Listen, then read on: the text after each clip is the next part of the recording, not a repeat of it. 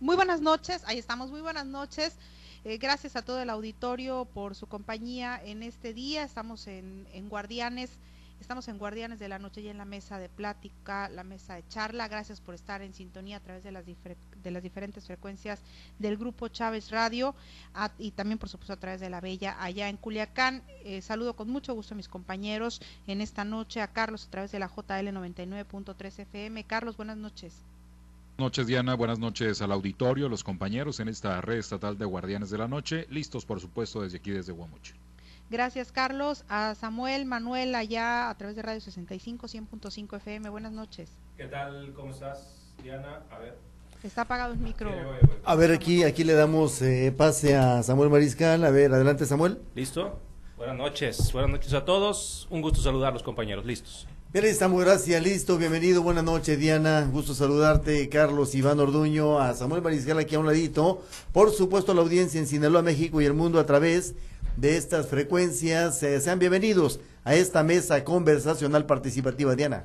Compañeros, pues el tema del día de hoy, para entrarle eh, rapidito, son las 8.53, pues es la eh, precisamente lo que se ha venido, lo ya hemos platicado, el tema de en materia de salud, cómo está en el país, pero pues vamos a tocar ya que está pues fue esta semana cuando se tomó este acuerdo nacional para la federalización del sistema de salud para el bienestar que bueno más bien lo, plantearon ya de manera oficial pero está va a funcionar o está funcionando ya 23 entidades federativas. Se planean realizar acciones de mantenimiento conservación y poner en marcha según el papel no todos los quirófanos que no funcionaban, ampliar áreas de cuidados intensivos, las neonatales, consultas, consultorios, eh, residencias médicas, es decir, llevar, según este, este acuerdo, una salud de calidad.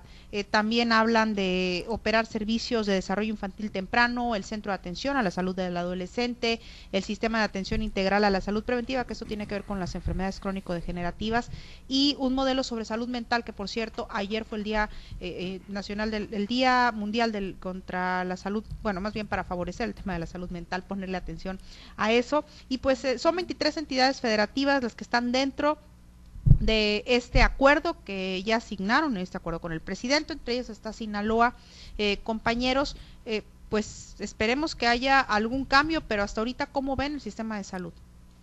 Yo creo que va a ser difícil que todo esto que mencionabas que va a tener este, eh, este, este programa, esta federalización del, de los sistemas de salud, se vayan bajando hacia los estados. Yo creo que es eh, un asunto complejo, sobre todo porque muchas de estas cosas ya se tienen. Por ejemplo, los temas de salud mental, bueno, hay una unidad médica aquí, por lo menos creo que en la mayoría de las jurisdicciones sanitarias hay una, una unidad médica de salud mental, pero pues no funciona adecuadamente. En eh, Culiacán, bueno, pues hay que este, diferentes centros de, atención de salud para el adolescente, hay este, en los centros de salud, pues hay programas que se tendrían que estar aplicando y que están muy relacionados con esto, pero que todavía no empiezan. Entonces, yo me, a mí me parece que es eh, eh, todavía un, este, un programa que está en papel, que se ve muy bien, pero que a la hora de aplicarlo, me parece que todavía este, va a faltar para que podamos verlo cristalizado y que pues opere de manera regular, que permita eh, observar este cambio, o sea, este salto de mejorar para mejorar el sistema de salud, aunque en estos momentos yo creo lo que más nos interesaría es que pues sea una realidad el tema de los medicamentos y de la atención médica, que eso tendría que ser, me parece, lo prioritario ahorita. Que yo creo, eh, compañeros, bueno, no sé cómo lo vean en, sus zonas, pero por ejemplo aquí en la región de Guasave con el tema del IMSS Bienestar, por ejemplo, en el Hospital General de, de aquí de Guasave, que precisamente pues se, se, convirtió a este, a este sistema, a este nuevo sistema, eh, la, ya hay medicamento, la verdad es que van y surten recetas, ya hay medicamento y lo he comentado en ocasiones anteriores donde las farmacias que, que habían abierto alrededor y que se estaban, les estaba yendo muy bien porque pues no había nada en, de, en las farmacias del hospital, pues finalmente están teniendo ya problemitas económicos, ya no hay para todas como, como antes había, porque ya hay más surtido de medicamentos. ¿Cómo han visto las zonas de ustedes? Pero es solo una parte, Diana es solo una parte eh, eh, y hay, que hay que no es una parte de un problema muy viejo. El problema de desabasto de medicamentos en la farmacia del sistema de salud pública de México no es nuevo. Quizás se esté resolviendo a retazos. Aquí en el norte todavía sigue bueno aquí voy a hablar de de la zona que nos toca, las clínicas, eh, la unidad médica familiar, la 37 y la 49, que es la de urgencias, eh, aquí en Los Mochis, carece todavía de muchas cosas elementales que permitan hablar de una institución que ya está cumpliendo medianamente con parte del objetivo que pretende el presidente de la República y que pretende Soer Robledo, el director del Instituto Mexicano del Seguro Social. En la verborrea gubernamental, se habla, y, a mí me quedó grabado lo que dijo eh, Zoé Robledo en su discurso eh, antes de la firma del acuerdo con los 23 gobernadores y gobernadoras, que es el sistema de salud médico público más grande del planeta. Puede ser que sí, en número de entidades que se que firmaron este este acuerdo y en número de, de hospitales transferidos que son 707 y 13.966 centros de salud, en número quizás sí, en efectividad. Esa sería la pregunta, porque Carlos lo, lo exponía de una manera fundamental. Faltan cinco meses para cumplir el propósito de tener el sistema de salud más eficaz del mundo. Ya no va a ser diciembre como se venía diciendo. Va a ser mejor que el de Dinamarca, como se ha dicho de parte del presidente. Creo que no vamos a lograrlo eh, de aquí a marzo la efectividad en materia de atención, la, eh, la, la, cobertura en materia de infraestructura, ojalá que sí, porque ayer que se daba a conocer lo del Acuerdo Nacional eh, de Salud Pública, de esta eh, transferencia que se está haciendo, se hablaba del equipamiento, se habló muy bonito de los recursos que se van a inyectar a este nuevo sistema de salud pública del país, pero concentrar o centralizar un aspecto tan fundamental para controlar la ramificación de la salud pública, Diana, eh, cuando ya se había avanzado en la descentralización, creo que es un paso atrás en varios aspectos fundamentales de este servicio de salud pública. No, pues es que efectivamente, como lo comentas, Manuel, porque van a tener, se va a tener aquí que eh, regresar a lo que se ya no se hacía y que ya lo habían, pues por decirlo de alguna manera, ya lo habían, ya no lo estaban, ya no lo tenían en mente, ya no lo tenían mecanizado y, y la realidad es que yo coincido con, contigo y con Carlos, no va a alcanzarles para eh, llegar a ese sistema de salud, esa meta que se tiene por parte del gobierno federal, esa meta ambiciosa Esperemos que mínimamente eh, se logre en materia de equipamiento, de que estén bien los eh, al 100% funcionando las áreas con las que ya se cuentan, las áreas de cuidados intensivos, eh, que, que, se tenga por lo menos funcionales, funcional, perdón, lo que ya se cuenta y que está como elefante blanco, porque aquí en Guasave pues hay, hay zonas, Samuel. Sí, yo creo que... Y, efectivamente elefantes blancos lamentablemente hemos visto muchos, ¿no? Que, que se construyen hospitales y que por fuera están muy bonitos, y, pero sin embargo por dentro no, no tienen la, el, equipamiento adecuado, no prestan los servicios suficientes para los cuales fueron planeados. Acá tenemos el, el caso eterno del Hospital eh, Integral del Valle del Carrizo,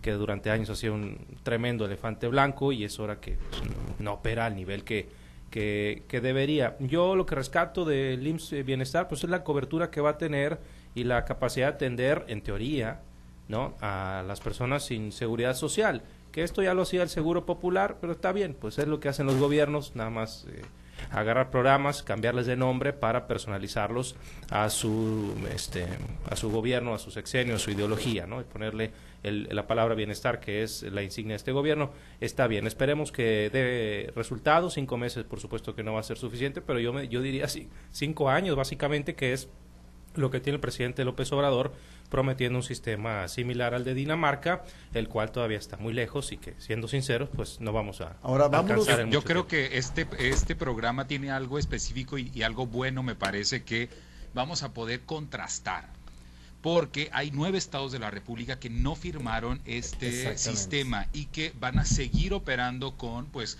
el sistema dirigido desde los estados Aguascalientes, Chihuahua, Coahuila, Durango, Guanajuato, Jalisco, Nuevo León, además de Yucatán también eh, eh, son, son estos nueve estados que no firmaron este acuerdo.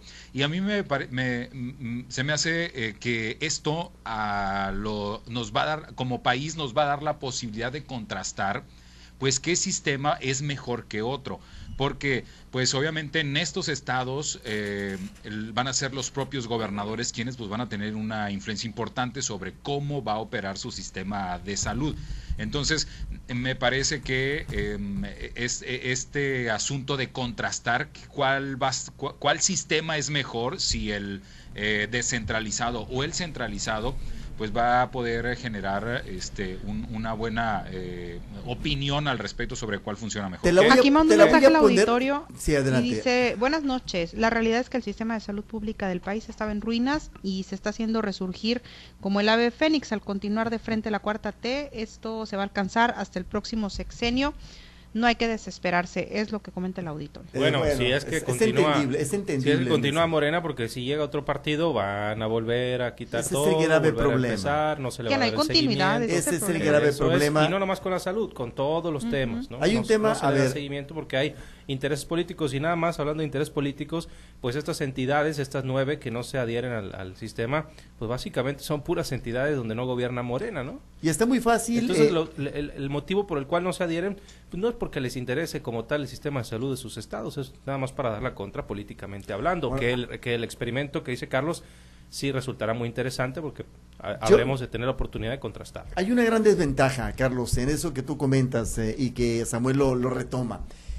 Si el gobierno federal te retiene recursos a estos nueve estados en materia de salud, te los retrasa por alguna razón, la política fundamentalmente te, va a evidenciar como un estado inoperante y deficiente para, este, para el sistema de salud que no, no quisiste transferirme como federación, Carlos. El gobierno ha dicho que va a seguir mandándole los recursos a esos estados para que operen el sistema de salud. Va a ser muy peligroso y muy riesgoso que por razones políticas para evidenciar a estos nueve estados, por razones políticas, le retenga recursos en el punto fundamental de la salud pública. Ahora, en el nuevo sistema, en este nuevo acuerdo y sistema de salud pública nacional donde están vinculados 23 estados, está muy interesante ver cómo el Instituto Mexicano de Seguro Social, hoy IMSS Bienestar, va a atender a 65 millones de personas más, mujeres y hombres, mexicanas y mexicanos, que hoy no cuentan con seguridad social, cuando la base económica de un, de un Instituto Mexicano del Seguro Social es la aportación patronal y la laboral, Carlos. sí, bueno, aunque esto pues, ya lo venía haciendo a través de los hospitales generales, porque... Pero hoy tiene 65 millones de mexicanos más. Sí, en los hospitales generales, este, la gente que no tenía seguridad social iba y se curaba ahí y entonces eh, pues pagaba que 100 pesos, que 60 pesos o 50 pesos por la atención Pero acá no vas a pagar Ahora eso pues ya no se va ya no se va a pagar, pero en mi opinión creo que lo que pagaba la ciudadanía que a veces pues no lo tenía, si si lo juntas todo ese dinero no, no significa este que pues sea un recurso muy grande. Entonces me parece que el gobierno lo puede, que es lo que va a hacer, pues va a subsidiar eh, esos recursos. Entonces, ah, porque equipamiento ya a los hospitales generales, ¿quién, ¿quién lo pagaba? El gobierno con los impuestos. Los médicos, el gobierno con los impuestos. El, eh, este, la infraestructura, el gobierno con los impuestos. Entonces, lo que va a seguir siendo es que ahora, bueno, pues la medicina que no se le entregaba a otra gente, pues ahora sí se le va a entregar. Entonces, yo creo que sí va a generar un incremento en el costo, pero no va a ser tan grande. Sí, pero no, va a ser tan grande no, no, porque, ya lo venía haciendo. Y aparte se desviaban muchos recursos también. Lo que pasa es que ese dinero se le depositaba al Estado y el Estado lo redireccionaba a salud. Ahora no, ahora se le va a depositar este directamente para la, o se va a comprar la federación a, la federación e, va a eh, comprar y va a distribuir a los estados. Ya no, va a haber triangulación pues como había. Pero también ahí siempre se pierde algo. Sí, también en, el sobre todo las licitaciones a, modo que luego existen y que ahí es donde... De lo que mucho se ha hablado, ¿no? Y de lo que no hay ni siquiera denuncias, Carlos. En el tema laboral también se tiene que dar un salto, creo yo, para los, los trabajadores del sistema de salud, porque con los hospitales generales administrados por el Estado, pues eh, cuántas manifestaciones no vimos de injusticias que ellos enfrentaban, temas de basificaciones, eh, cuestiones eh, de condiciones laborales que no eran pues lo, lo, más adecuado, en fin, lo, lo, lo, vimos bastante seguido. Ahora que va a ser un sistema federalizado, pues hay que ver cómo administra también el va, personal. va, va incluido en el tema en el tema de la basificación eh, laboral va incluido en este nuevo acuerdo lo decía Zoé Robledo el día de ayer en la anteayer o ayer fue bueno, a- ayer. ayer en la firma de ese acuerdo ante los gobernadores y gobernadoras va implícito eh, la basificación la contratación de médicos especialistas Eh, está muy bien el proyecto bastante bien está ojalá ojalá y, Carlos lo planteaba desde el principio que fuera una realidad el eh, tramo está muy corto de tiempo, el trecho está muy largo en materia de, de, de- de equipamiento, de preparación del personal eh, y una parte fundamental va a ser, eh, compañeros, creo que ahí vamos a coincidir todos, el trato al paciente, Diana. Sí, esperemos que, que, bueno, el tiempo evidentemente no les va a alcanzar para hacer esto al 100%, pero pues le están, eh, le están apostando una continuidad, ¿no? Entonces, si al- le salen las cuentas en ese sentido y, y traen la misma visión, esperemos que se logre. Hay que recordar que era Algo para, que faltar para poder que tuvieran tema de campaña, ¿no? Ah, bueno, si ya te metes al terreno político va a haber mucho que, tratar. eh, eso les da la oportunidad también para decir, es que este, Vamos a eh, continuar. vamos a continuar con esto, nos faltó esto, nos faltó ir tantito, denos chance. Les van a decir, ya tienen medicamento, ya tienen, ahora nos falta esto. Apóyenos para seguir, le van a decir, Carlos. Sí. Apóyenos para si seguirle quieren que siga el sistema de porque, Dinamarca, porque acuérdense que nos tienen que votar por que los conservadores nos dejaron en ruinas el sistema el, el sistema de salud mexicano. O sea, Sí. Está carajo que Por- nos metamos ese terreno, ¿no? Por el- pues por el bien de la gente, En Sinaloa hay sí. ejemplo de eso, ¿eh? Sí. ¿De- de qué? O sea, tenemos un hospital que no se in- que se inauguró y que todavía no funciona. Y aquí, aquí hay hasta, está equipada el área de, cu- de terapia intensiva y nomás está equipada, no, no funciona como tal. Pues simplemente aquí el, el- tú ya lo has pisado, mi querida Diana, de visita o de paciente o de o de fam- familiar de paciente, el seguro social. Sí. O sea, sí hay muchas deficiencias. Si tú Pero, te vas pero por una ejemplo, aquí en el- mañana, a mí me tocó ir al, al Seguro Social, la verdad, fue a la Clínica 49. eh, me sorprendió el trato, muy buen trato de todos. Yo no me puedo quejar del estás trato en mochis, absolutamente. estás en mochis. pues. Ay, ya ibas a empezar. No, no me puedo quejar del trato de nadie, porque la verdad es que todas las enfermeras, los médicos, absolutamente a cualquier gente que te encontrabas, trabajador de ahí del seguro, te ayudaba en lo que tú necesitaras. Es te guiaban. Y aparte, medicamento, hubo todo el medicamento que se, No que se batallaste. necesitó. No, no se batalló, bueno, la receta bueno. la surtieron, eh, la atención. La verdad es que yo no me puedo quejar, que es a donde he ido atención, ¿no? Eh, la verdad aquí, es que... aquí ha habido problemas más que en la atención en el tema, por ejemplo, del aire acondicionado. Ah, También eso sí E- también ese tiene de problema en la, en la el clínica área de, de, de diálisis, Mochis también. de hemodiálisis no, y diálisis también, Carlos, el área de urgencias médicas, el área de eh, hospitalizaciones, el área de internos, eh, se ha padecido mucho la falta de, camillas, la falta de, de- de equipo para atender a pacientes, es decir, sí se ha batallado, se sigue batallando, vamos a ver hasta dónde se extiende esta, esta situación, hoy que ya el IMSS Bienestar pues ya está, ya está federalizado. Sí, aquí, aquí igual, aquí está, está ya federalizado. Bueno, compañeros, pues son las nueve con 10. Hemos llegado ya al final de este espacio. Muchas gracias eh, por, por su compañía el día de hoy. Esperemos que por el bien de la gente, Manuel, Samuel, Carlos, pues que de todos, de todos nosotros, que sí se llegue ese sistema en algún momento y que no falte mucho, ¿no? Sí, Sí, esperemos que no. Ojalá que así sea porque, bueno, pues efectivamente, históricamente ha habido problemas con el abastecimiento de medicinas, con la calidad en la atención, con la infraestructura al interior de los hospitales y bueno, pues esto se, se ve como un proyecto muy interesante, por supuesto que nuestro deseo es que funcione y ojalá que así sea y en el menor corto, en el menor plazo posible. ¿no? Todo viene junto con pegado, hay que recordar que ya está en cierne la farmacia totototota que vamos a tener, que si yo ocupo un omeprazol, la pido y por avión me la van a traer, ¿no? O un medicamento de todo el mundo. ¿Qué pasó, mi Carlos? Eh, no, es que yo creo que esa farmacia, por ejemplo, seguramente, pues ese, ese sistema sí va a servir, pero para medicamento que, este, que no pues, tengamos es, en eh, México. es difícil, es difícil de conseguir o ¿Cuántos aviones, cuántos aviones irán a operar en- para repartir medicamentos, eh? No te van a mandar un paracetamol. Pues el- la Fuerza Aérea tiene muchos. No, sí, Sí. no, no te van a llevar uno para ¿Y por qué no? Si no hay aquí, me lo tienen que traer, ya Me dijo el presidente. Me duele la cabeza, tráigame una ibuprofeno, Es una aspirina, por favor, en avión. Es medicamento de todo el mundo. Pero estos- por lo general esos Sí. medicamentos siempre hay, no faltan. Ahora ya hay. Antes el paracetamol nunca se acababa. El Este, ahora el omeprazol, eh, pues a mí me ha tocado que... Aparte no este, tomen paracetamol, es puro placebo eso. Ya compañeros, son las nueve con once, ya nos vamos. Buenas noches. Buenas En noches. Gracias. serio, Diana, me dejaste pensando. Hasta mañana. Hazme una receta Luego me dices cuál sí. Buenas ya, noches. buenas noches, hasta mañana. Gracias Diana por la recomendación. La gente te escucha. Diana, mañana, segunda parte, vida y salud. Así concluimos el espacio estatal. Buenas noches. Hasta luego, gracias.